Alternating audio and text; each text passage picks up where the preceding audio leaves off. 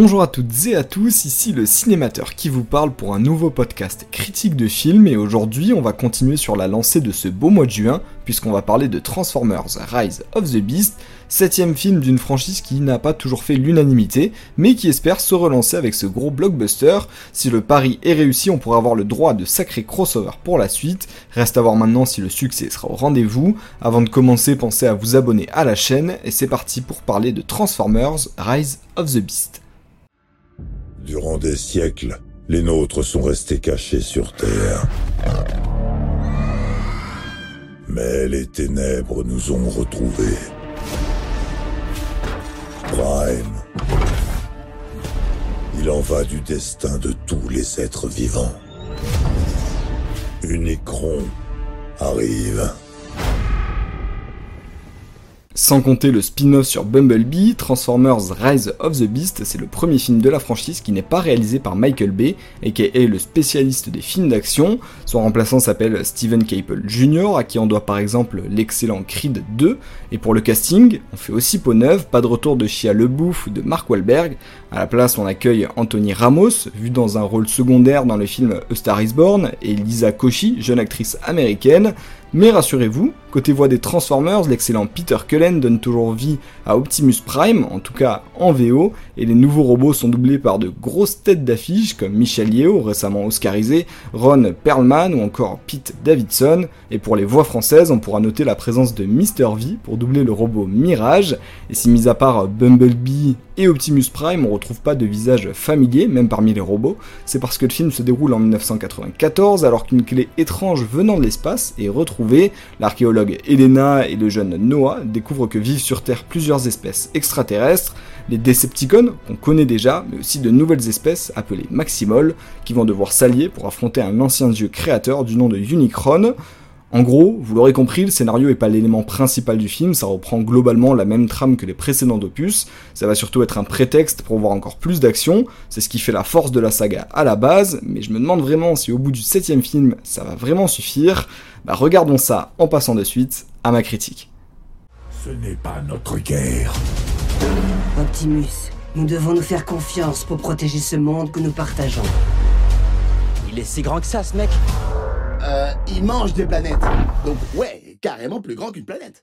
Petit motif de réconfort, ce film est quand même produit par Michael Bay, mais ça suffit pas à mon sens pour qu'on retrouve sa patte, et ça vous allez le comprendre dans ma critique.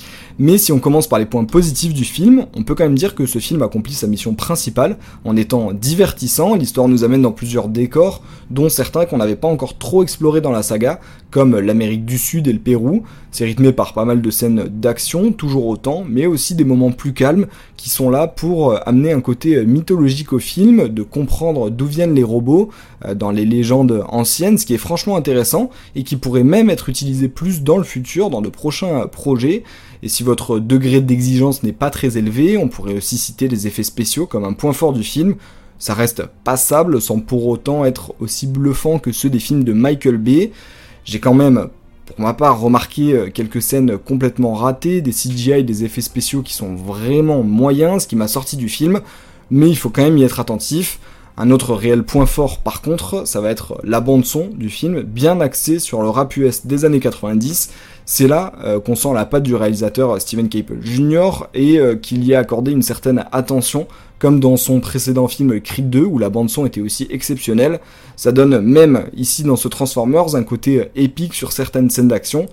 Et j'ai envie de dire heureusement parce que sans ça, la plupart des scènes seraient assez fades.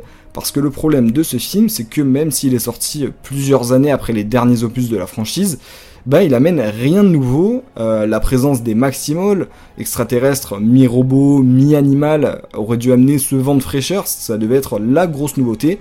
Bah ça suffit clairement pas, ils sont complètement sous-exploités. Le scénario est ultra basique et il manque en plus un côté grande ampleur aux scènes de combat. Là où dans les euh, précédents euh, Transformers, notamment le 1 et le 2 et même les autres, hein, les batailles finales se déroulaient dans de grands décors, souvent en plein milieu de la ville, avec des gens qui courent en hurlant un peu partout. Bah là, ça manque, on a des scènes d'action avec plein d'explosions, certes, mais dans des situations un peu nulles, où miraculeusement, il n'y a jamais personne pour le voir, jamais aucun témoin, ce qui fait que, mis à part les deux acteurs principaux, il n'y a aucun autre personnage important qui interagit, Point positif, au moins les acteurs principaux jouent assez bien, même si le scénario les cantonne dans des rôles ultra simples avec très peu de nuances. Problème d'écriture plus général même qui fait que globalement on s'attache à aucun personnage, que ce soit euh, les deux humains euh, qui sont un peu les têtes d'affiche du film, même les robots. On sait pas vraiment qui est censé avoir la place la plus importante dans le film et on s'en fiche au final un peu si un robot meurt ou si un humain meurt. Ces problèmes de manque d'attachement et de gravité euh, dans les enjeux même, bah on les avait pas du tout dans les autres films et là du coup ça c'est un vrai manque qui se ressent. Et la conséquence, c'est qu'on peut euh, se contenter de cantonner ce film dans la case du simple divertissement, euh, sans grand spectacle même, et qui n'est bon qu'à regarder un dimanche après-midi dans le canapé. Un gros manque d'ambition en fait, et de prise de risque. J'ai trouvé, il n'y a pas de nouveauté, de réelle nouveauté qu'on veut amener. La bande son, j'ai trouvé que c'était un bon élément qui était amené dans le film, et je vous recommanderais quand même d'aller le voir si vous avez bah, pas envie de vous prendre la tête, si vous voulez juste vous détendre devant de l'action et des robots qui se tabassent entre eux mais n'attendez rien de plus, même pas un côté nostalgie finalement. Ce à quoi vous tenez sera englouti. Il y a peut-être un autre moyen de sauver notre monde. Vous n'avez jamais rien affronté de ce genre. Qu'ils viennent.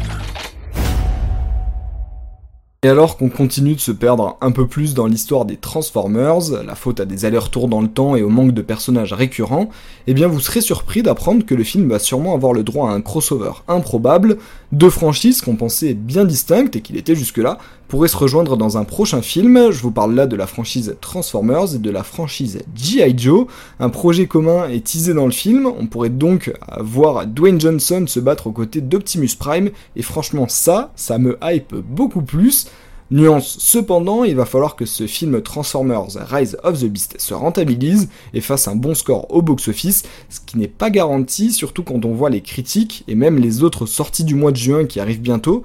Car oui, on attend encore des films comme The Flash, The Elementals, le prochain Disney Pixar, ou même Indiana Jones et le cadran de la destinée.